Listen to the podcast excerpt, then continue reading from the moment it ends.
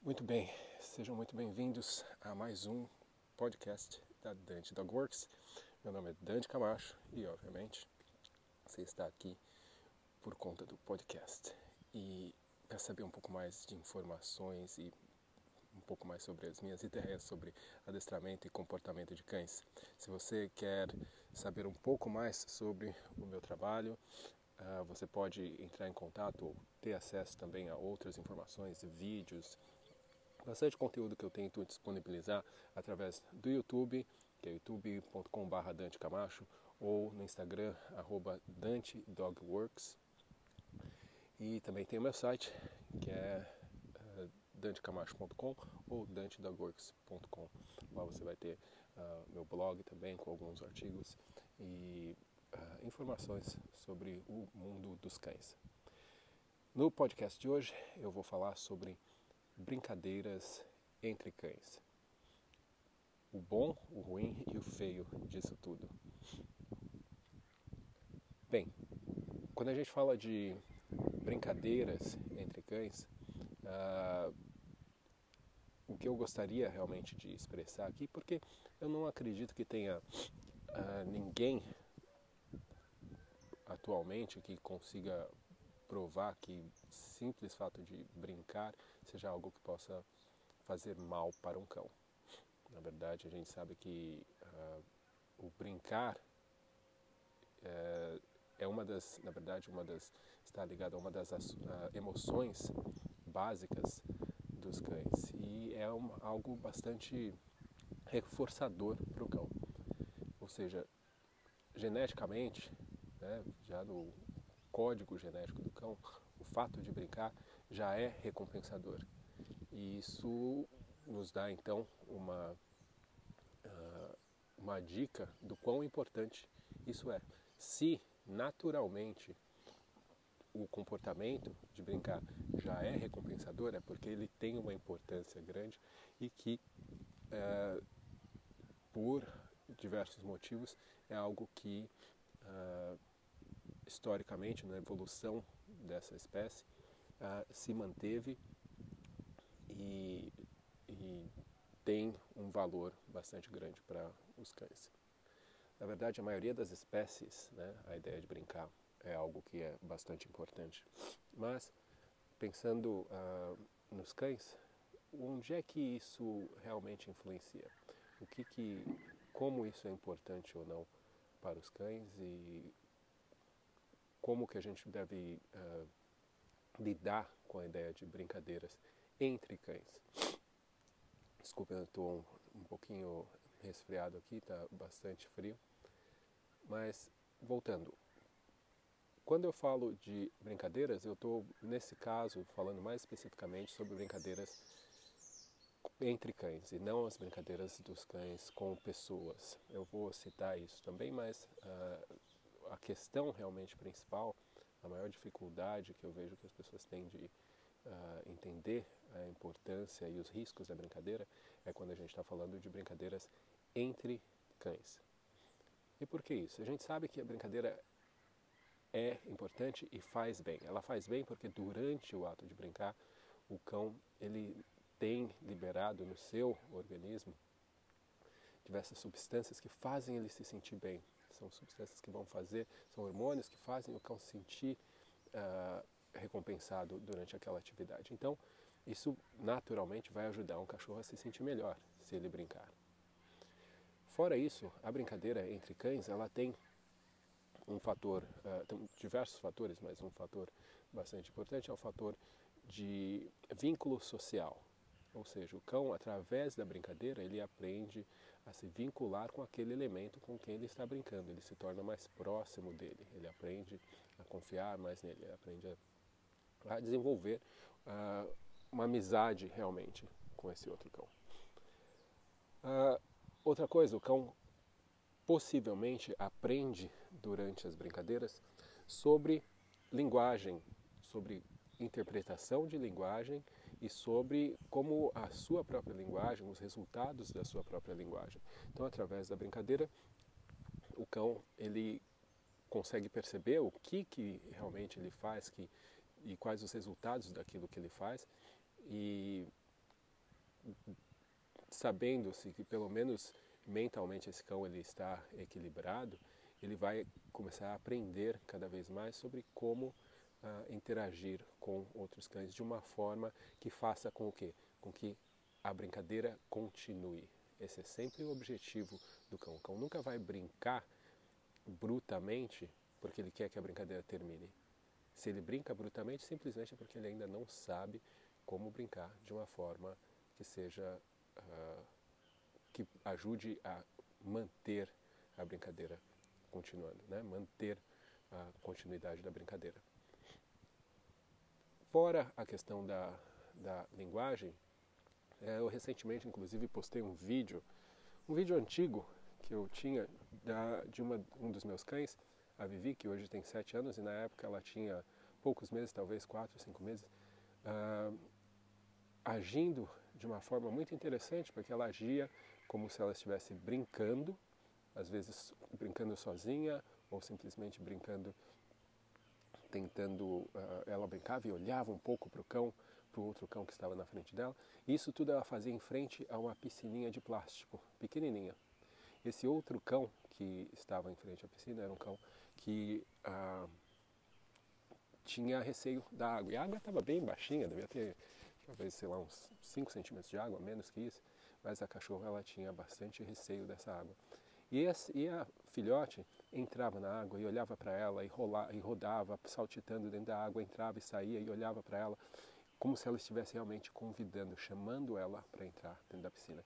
E muito uh, eficazmente, vamos dizer assim, ela conseguiu eventualmente convencer essa outra cachorra a entrar na piscina, a se molhar, molhar as patas ali.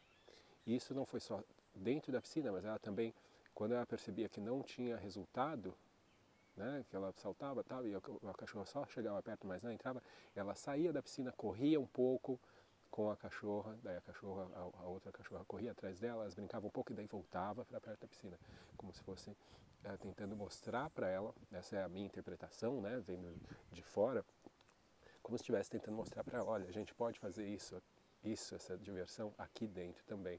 Eventualmente funcionou e muito interessante também é que depois que funcionou, que a outra cachorra entrou, ela, ela demonstrou também fisicamente ali saltitando, ficando super excitada com o fato da outra cachorra ter entrado na água. Uh, e isso mostra, então, nesse tipo de interação, que a brincadeira pode também servir uh, de outras formas que talvez a gente não conheça também, ou não tenha estudado tão bem. Né? A ciência não esteja ainda certa em relação a, a, a, a todas as possibilidades que a, que a brincadeira pode ter ou trazer para os cães. Nesse caso, para mim ficou muito óbvio que a cachorra estava tentando convencer o outro a fazer alguma coisa que ela queria, para que elas pudessem fazer juntas. Eram cães que se consideravam ali amigos, né? elas brincavam muito juntas e uma tentou fazer a outra participar daquela, daquela brincadeira e eventualmente conseguiu. Ou seja, uh, o brincar ali não era só brincadeira, ele tinha uma outra intenção por trás também o que é muito interessante e mostra também a complexidade que pode se ter, uh, não só no na, nesse comportamento de brincadeira, mas da, dos, dos cães mesmo, das interações entre eles. Né? E o que, que é brincar? Brincar, na verdade, ele não existe, ele não tem padrões, e essa é uma das maiores características do brincar. Ele não tem padrões, eles são, é um, o brincar é uma, um conjunto de comportamentos aleatórios que são encontrados, né, são vistos em diversos outros tipos de situação, onde a gente conseguiria, por exemplo, uh, uh, identificar sequências de comportamento. Então, se a gente pensa, por exemplo, na caça, onde existe o, o, o talvez farejar primeiro, depois o localizar, o olhar, o uh, como se, seria o, o, marcar né, o, a sua presa, o perseguir, o pular, o morder, o chacoalhar, tudo isso são coisas que têm uma sequência natural dentro do processo de caça. Que, mas todos esses, esses comportamentos aparecem dentro de uma brincadeira, por exemplo, mas de forma aleatória e de forma uh, e sem uma ordem. Né? Então, essa é uma das formas interessantes também das pessoas conseguirem identificar o que, que é brincadeira e o que, que não é brincadeira quando os cães estão interagindo. Às vezes a pessoa vê o cachorro, pega o outro pelo pescoço e chacoalha e acha, ah, meu Deus, eles estão brigando. Peraí, você viu essa interação toda? Eles estavam de repente rolando no chão, de repente o outro pega ele pelo pescoço e chacoalha, e depois eles saem correndo e depois eh, existe uma, uma desordem aí na brincadeira que faz exatamente que os cães percebam que ah, aquela questão, o que está acontecendo ali não é sério, ou que faz com que a gente perceba isso pelo menos. Existem diversos comportamentos que fazem que a gente consiga é, perceber né, mais a, a, essa intenção dos cães durante as interações, essa intenção de brincar. Um sendo o mais popular, mais famoso que, que as pessoas mencionam, é o que a gente chama em inglês de play bow, que é um, curvar-se amigável, né? um curvar-se de brincadeira, que é quando o cão encosta o antebraço, né? as patas e os cotovelos no chão, como se ele estivesse deitado com a parte da frente do corpo, mas as patas de trás ainda estendidas. Então ele fica com a parte da frente rebaixada assim. E normalmente após esse, essa posição, esse curvar-se, né, o playball, o cão ele uh, ou vai sair correndo ou ele vai iniciar uma, uma, algum tipo de interação, pular em cima do outro cachorro. Uh, geralmente esse, eh, esse playball, esse, essa, esse comportamento, ele vem antes de alguma outra interação, como se estivesse indicando para o cão à frente que, olha, o que vai acontecer a partir de agora é brincadeira, tá? A gente não, não é sério o que está rolando aqui. Uh, isso é o que se observa quando você observa muitos cães, e isso eu aconselho a todo mundo que trabalha com cães, observar cães, ir, uh, se você puder trabalhar numa creche ou, ou, estagiar numa creche ou ir em parques onde as pessoas levam cães, observar cães é provavelmente a forma mais simples de você aprender sobre eles, tentar uh, direcionar a sua observação para que você consiga focar em coisas específicas cada vez que você está observando, mas uh, durante as observações você vai notar que esses esses encurvares, esses curvarem, esse playball, eu vou usar o termo playball, que eu acho que é mais, é, ele é diferente, é mais fácil talvez das pessoas uh, uh, não confundirem. Uh, ele vai estar sempre aí junto, é como se estivesse mostrando para o outro cão a intenção do que vai acontecer depois, mesmo que o que aconteça depois, para olhos externos, para quem está vendo de fora, pareça ser, não pareça ser tanta brincadeira. Então é inegável a importância do brincar. A gente sabe que realmente é algo que é uh, bastante importante, recompensador e tem, uma tem diversas funções aí. Agora, exatamente por ser algo tão recompensador, uh, assim como outros comportamentos que são recompensadores por si sós, né, especialmente são os, comporta os comportamentos que estão associados a, a cadeias de comportamento geneticamente programadas, né, como a gente geralmente utiliza no treinamento essa cadeia de predatória, né, de caça, onde o, farejar está envolvido, onde o perseguir está envolvido, por isso que tem cachorro que vai ficar perseguindo objetos por horas, porque o perseguir para ele é recompensador. Ah, por isso que brincar de cabo de guerra pode ser tão recompensador para cães. Né? Então, a gente ah, tem também dentro da brincadeira um comportamento que é, né, o, o, o, fato de brincar pode ser extremamente recompensador e chegar a ser, de certa forma, viciante. Ou seja, qualquer coisa que é boa demais e você consegue ter controle de quando ela acontece, se você tiver a oportunidade daquilo acontecer, é, tem uma chance muito grande de você se esforçar para que aquilo aconteça, você ficar muito excitado quando aquilo está prestes a acontecer, que é o que normalmente acontece quando a gente vê cães que estão acostumados a brincar, com outros cães especificamente, ou com cães no geral, quando eles encontram com esses amigos deles. Eles ficam super excitados, obviamente, antes mesmo de começarem a brincar. Imagina cães que, por exemplo, gostam muito de ir para uma creche e têm amigos lá e brincam muito. Quando eles chegam na creche, eles já ficam super excitados, eles chegam, entram, se você soltar eles direto, eles saem alucinando, correndo, pulando, querendo brincar. muitas vezes de forma até um pouco perigosa, né, porque eles às vezes perdem o controle, mas o que uh, eu estou querendo apontar é o fato de que uh, quando o cachorro brinca muito, ele é muito recompensado, ele fica cada vez mais excitado em relação ao brincar. Isso é natural. O que acontece, entretanto, é que quando nós trazemos o cão para morar junto com a gente, a gente também traz uma série de exigências em relação aos comportamentos desses cães. Então, quando o, a atividade de brincar passa a ser a coisa mais importante, mais divertida na vida do cão, a gente começa a ter uh, o risco de algo acontecer aí que pode ser bastante problemático para a relação no geral da pessoa com o cão. E o que, que eu quero dizer com isso? Se você tem um cão que está habituado, que todos os cães que ele encontra na rua são um amigo em potencial, que ele vai poder brincar, e vai poder correr e se divertir e tudo mais, o que, que vai acontecer? Quando você estiver passeando na rua, você, quando o seu cão ver outro cão, ele vai ficar super excitado, tem uma chance muito grande de começar a puxar a guia, porque ele quer muito encontrar, ele quer muito aquela recompensa.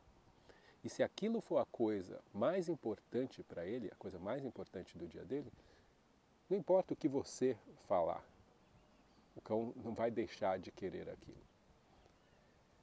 Isso traz consequências, como eu já mencionei. O cão provavelmente vai puxar a guia. Você não deixando que o cão alcance o que ele quer, ele provavelmente vai ficar frustrado, podendo gerar latidos, podendo gerar, ah, através dessa frustração, talvez até reatividade ou até agressividade em alguns casos, né, que acontece, ah, seja pra, em relação ao cão, que o cão, ele está tentando realmente brincar, ou até redirecionada. Às vezes, frustração vai gerar o cachorro começar a comer coisas que não deve no chão, a morder a própria guia. Ah, diversos outros comportamentos podem surgir da frustração.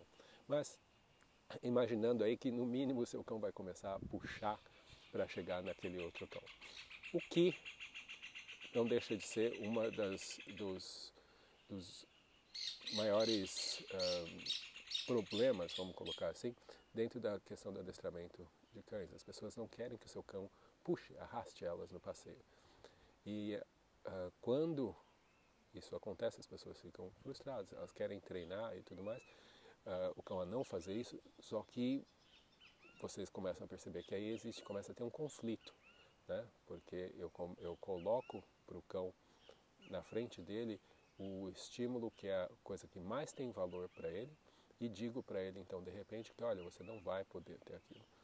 Uh, que conflito acontece? Óbvio, a gente tem a frustração, mas também tem uma, uma problemática de que você começa a se colocar nessa, nessa dinâmica como sendo a pessoa que impede a diversão.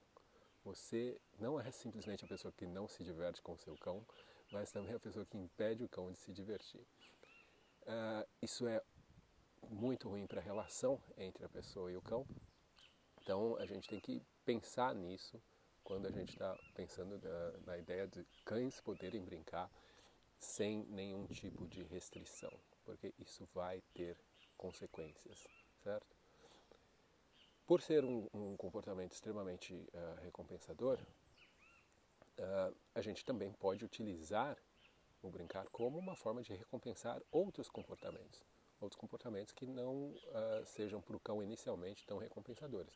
Então, eu posso sim deixar o meu cão brincar com outro cão, desde que eu consiga fazer com que o meu cão apresente um comportamento uh, seja andar com a guia frouxa, ficar parado com a guia frouxa até que ele seja uh, liberado para iniciar a brincadeira, não vejo problema porque ele não poderia uh, fazer isso, porque eu estou aí então utilizando a brincadeira como uma recompensa para um outro comportamento que para mim é importante, ou seja, o cão não puxar a guia, o cão não simplesmente agir como um louco no meio da rua e, e colocando não só uh, ele mesmo em risco, mas também muitas vezes frustrando o, a pessoa que está no outro lado da guia, né, que está segurando ele ali. Esse, seria provavelmente o, o, o, potencial de maior dano que eu vejo aí na questão da brincadeira. A brincadeira ela é muito boa, mas se ela não tiver limites, ela vai ser um problema. Outra coisa que é bastante complexa é o fato de que nem todos os cães estão habituados ou acostumados a brincar com outros cães. Então, se o cão não está habituado com isso, a abordagem de um cão com intenção de brincar pode ter uma aparência muito intimidadora. Então, se o meu cão gosta muito de brincar, ele vai para cima de outros cães na intenção de brincar uh, e o outro cão não gosta, eu corro risco aí de estar tá criando um problema também para o meu cão e para o outro cão, porque você gera um, uma possibilidade de conflito, de desconforto para o outro cão que não pediu nada daquilo, certo? E é, imagina, acho que seria legal a gente fazer um paralelo aí, imaginar você estando andando na rua e uma pessoa ver uh, um estranho chegar, atravessar a rua correndo, vir para cima de você e te abraçar e te falar, ah, que lindo, que legal que eu estou aqui te encontrando, que divertido, vamos brincar. Uh, muito provavelmente você se sentiria intimidado, ameaçado por isso. Por mais que as intenções da pessoa sejam boas, você não sabe disso. E mesmo que você soubesse, você tem o seu espaço pessoal. Você tem as pessoas com que você se relaciona, as pessoas com quem você quer uh, se divertir ou não. Você não simplesmente faz isso com qualquer estranho. E muitos cães são assim. Muitos cães têm o seu espaço pessoal preservado, eles preferem que seja assim e eles se sentem intimidados com situações como essas, onde cães estranhos abordam de uma forma onde uh, eles não uh, questionam se o outro cão quer brincar ou não, eles simplesmente uh, chegam de uma forma um pouco intimidadora. Isso pode ser também um problema. Então, eu simplesmente deixar meu cão brincar com todos os cães faz com que ele acredite que todos os cães vão querer brincar com ele e isso pode então gerar uh, conflitos aí. Conflitos que podem gerar problemas não só para o cão que não quer brincar, mas vai gerar também para o seu próprio cão. E por que eu digo isso? Quando o seu cão ele está uh, excitado porque ele quer encontrar outro cão, essa emoção dele, ele está super uh, até contente né, com a possibilidade de, dessa brincadeira acontecer. Ele vai lá, correndo, tudo excitado. E ao chegar lá, de repente ele toma uma baita bronca desse outro cão, porque o outro cão não quer brincar com ele. E o que, que começa a acontecer? Se isso acontecer algumas vezes, existem duas coisas que podem resultar disso. Primeiro, o seu cão ele pode mudar a forma de abordar outros cães, certo? Uh, mas, se ele estiver muito excitado, ele não vai mudar a forma de abordar outros cães. O que vai acontecer é que agora ele vai ter uma mistura de sentimentos, de excitação, porque ele está muito excitado para encontrar o outro cão que ele está vindo ali, só que ele também vai ficar ansioso porque ele não sabe se aquele cão vai ou não responder de uma forma positiva aquilo. Então é capaz de ele tomar uma bronca. Então é a mesma coisa que o cão, quando chega em casa, uh, o dono chega em casa e o cão está super excitado de encontrar a pessoa e a pessoa dá uma baita de uma bronca nele. A próxima vez que a pessoa chega em casa, o cão ele não está menos excitado para encontrar a pessoa, só que agora ele começa a ficar ansioso também. E daí ele fica ansioso antes da pessoa chegar em casa, porque ele sabe, putz, está chegando o horário da pessoa chegar e o carro está estacionando, ou o que quer que seja.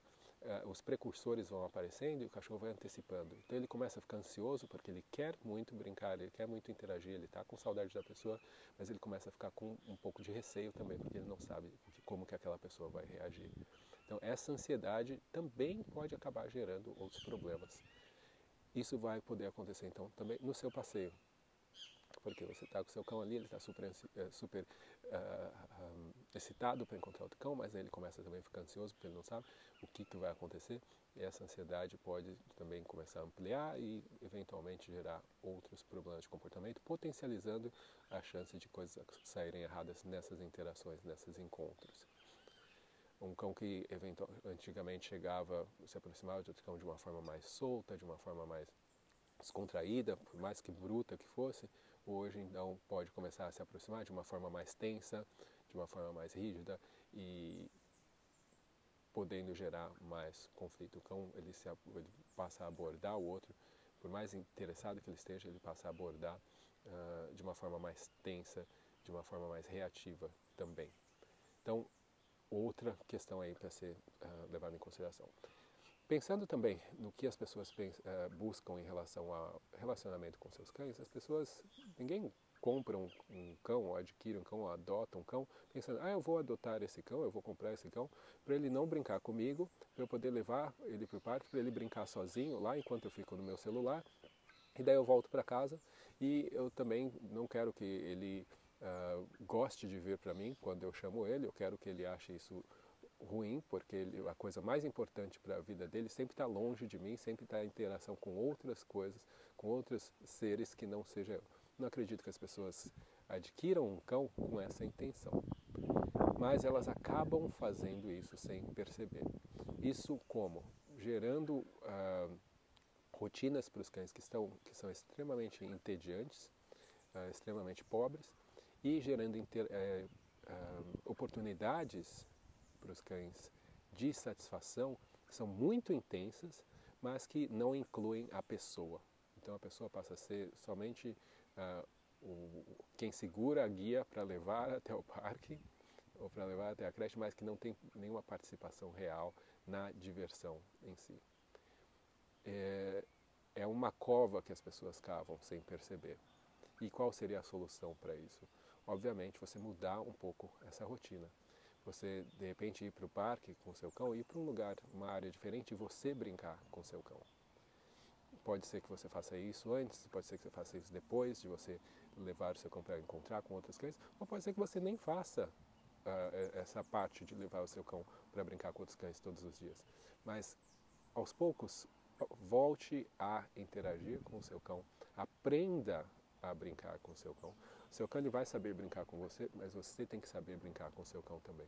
Então, aprenda a desenvolver interações que sejam divertidas. Você pode brincar de pega-pega, você corre atrás, o cão corre atrás de você, você brincar de pegar bolinha, você brincar de cabo de guerra, você brincar de esconder coisas e procurar. Tem diversas formas de brincar e o seu cão pode também te mostrar as formas que ele prefere. Se você prestar atenção, se você observar o cão, você vai descobrir que tem jogos, tem formas de brincar que o seu cão gosta mais.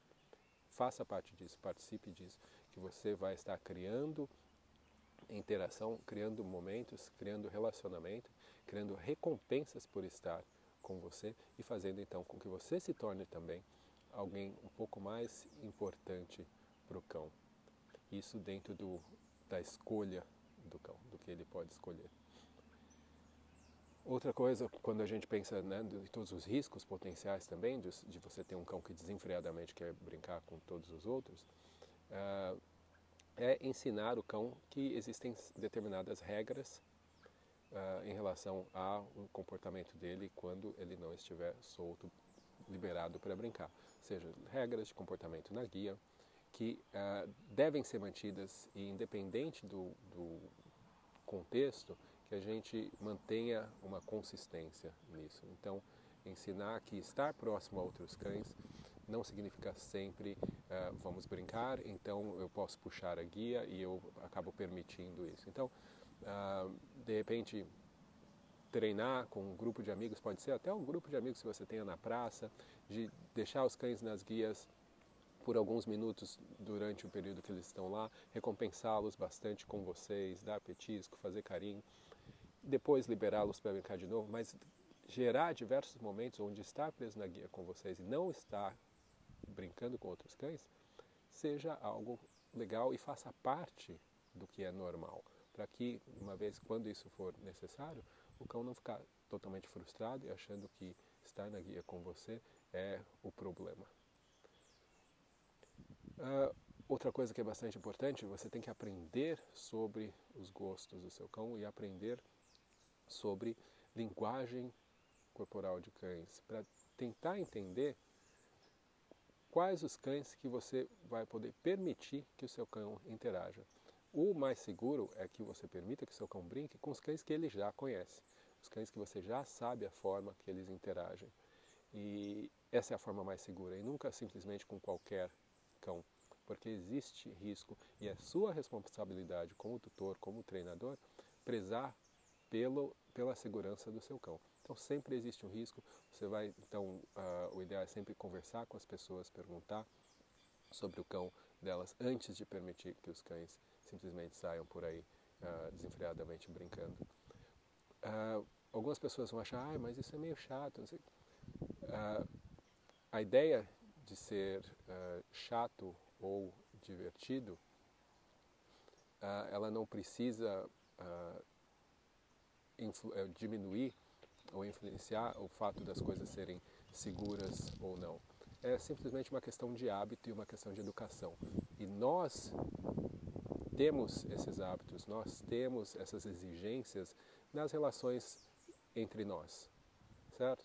Uh, você mesmo que vai num parque, leva seu cão, ou leva um cão de um cliente, você não sai simplesmente abordando as pessoas né, de uma forma super amigável, abraçando e beijando.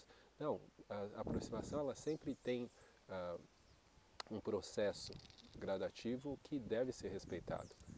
E com os cães deveria ser da mesma forma. Se você não tem muita experiência, e muitas vezes é complicado porque os cães, ah, quando eles estão na guia, eles têm um comportamento no geral diferente do comportamento que eles têm quando eles estão soltos. Uh, aproveita esse momento para interagir com as outras pessoas e perguntar sobre o cão, mostrar interesse sobre o cão. Isso todo, toda pessoa gosta disso, que perguntem sobre o cão dela. Ela vai adorar conversar sobre isso e faça perguntas estratégicas para saber se talvez esse cão ali seria um bom parceiro de brincadeiras para o seu cão ou não. Certo? E se não for, não tem problema nenhum. Você pode seguir em frente, segue o seu passeio, mas uh, você vai, pode ter certeza que você vai ter uh, agradado a pessoa por simplesmente por ter uh, perguntado sobre o cachorro dela, porque essa é uma das questões mais sabidas em relação a donos de cães. Todo mundo gosta de falar do seu cachorro. Bom, para terminar aqui, já que esse podcast também está ficando longo, pensando que a gente está falando exclusivamente de brincar, eu então deixo esse, esse alerta. Né? O brincar ele é importante, ele é essencial, mas a gente também tem que brincar com os cães. Isso é muito importante. Uh, segundo, tente criar rotinas na vida do seu cão onde simplesmente ir para uma praça brincar com os cães não se torne a coisa mais importante ou a única coisa importante que tem na vida dele, a única coisa que ele tem expectativa de fazer, certo? Porque isso é cavar a sua própria cova, isso é fazer com que o, o, a sua relação seja enfraquecida, certo? Então, uh, crie outras situações. Ao levar seu cão para brincar, uh, crie momentos onde estar com você, estar na guia seja uh, normal e seja legal e não ter que interagir com outros cães o tempo inteiro. então, tenha petiscos, leve sua guia, prenda o cachorro em alguns momentos, recompense ele simplesmente por estar com você ali, depois solte ele de novo. Faça isso diversas vezes. Você vai estar criando uma associação positiva de estar na guia, ainda assim próximo a outros cães. Seguinte, mantenha consistência em relação ao seu, às suas regras de caminhar com seu cão. Seja justo com o cão para que você depois não passe a ter que exigir dele algo que você não realmente deu condições para que ele possa acertar. Então, mantenha a consistência. Proteja o seu cão e não simplesmente permita que qualquer cão venha abordá-lo ou que ele aborde qualquer cão sem antes se certificar de que aquele é um cão que uh, realmente é seguro para o seu cão uh, brincar. Isso é nossa responsabilidade como pessoas que trabalham ou que são uh, tutores que cuidam de cães. Então a gente tem que tomar uh, esses cuidados para proteger uh, os nossos animais. Certo? Gente, eu vou ficando por aqui. Uh, agradeço novamente a audiência e se vocês tiverem perguntas sobre o assunto ou opiniões uh, em relação ao que foi falado aqui ou até sugestões sobre outros assuntos, que possam ser falados aqui nesse podcast, eu convido vocês então a mandarem e-mail, pode ser para dante@dantedogworks.com e podem mandar mensagem falando o que vocês gostariam aí ou gostaram da, do podcast ou gostariam de ouvir no podcast, porque aí eu tento aqui o máximo possível uh, uh, enquadrar, encaixar os temas dentro do que uh, mais interessa também a vocês. Tá joia? Novamente, vocês podem seguir a Dante Dog Works no YouTube, youtube.com.br Dante Camacho, uh, no Instagram, arroba Dante Dog Works. Também temos a página do Facebook, que é Dante Camacho, traço Dante Dog Works. E vocês vão conseguir, uh, através desses meios, informações sobre o que eu estou fazendo, os novos vídeos, dicas, uh, podcasts, também blog, que tá sempre, que eu estou tentando sempre liberar aí para a galera conteúdo para realmente ajudar a gente a conseguir uh, entender melhor, treinar melhor, conviver melhor com os nossos amigos caninos. Vocês devem ter ouvido aqui alguns pássaros cantando. Realmente está uma manhã muito bonita e eu de, algum, de uma certa forma estou tentando compartilhar esse astral aqui com vocês através desse podcast, certo? Até uma próxima oportunidade, fiquem bem e bons treinos.